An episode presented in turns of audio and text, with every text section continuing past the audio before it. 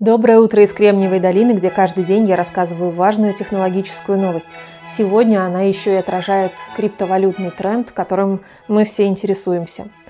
Итак, э, стартап Pexos привлек 300 миллионов по оценке 2,4 миллиарда долларов.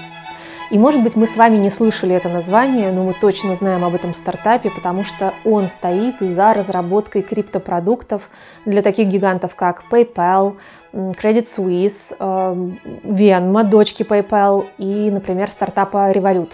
Ну и еще целый список клиентов э, есть в портфолио Paxos. Привлеченные инвестиции Paxos направит на то, чтобы самому стать криптовалютным инфраструктурным гигантом.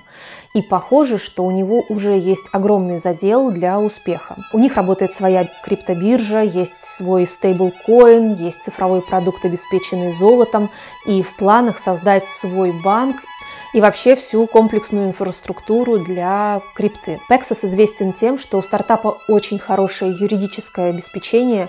Они стараются полностью соответствовать всем законам и выполнять все предписания СЕК.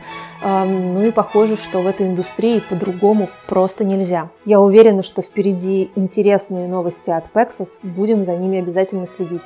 До завтра.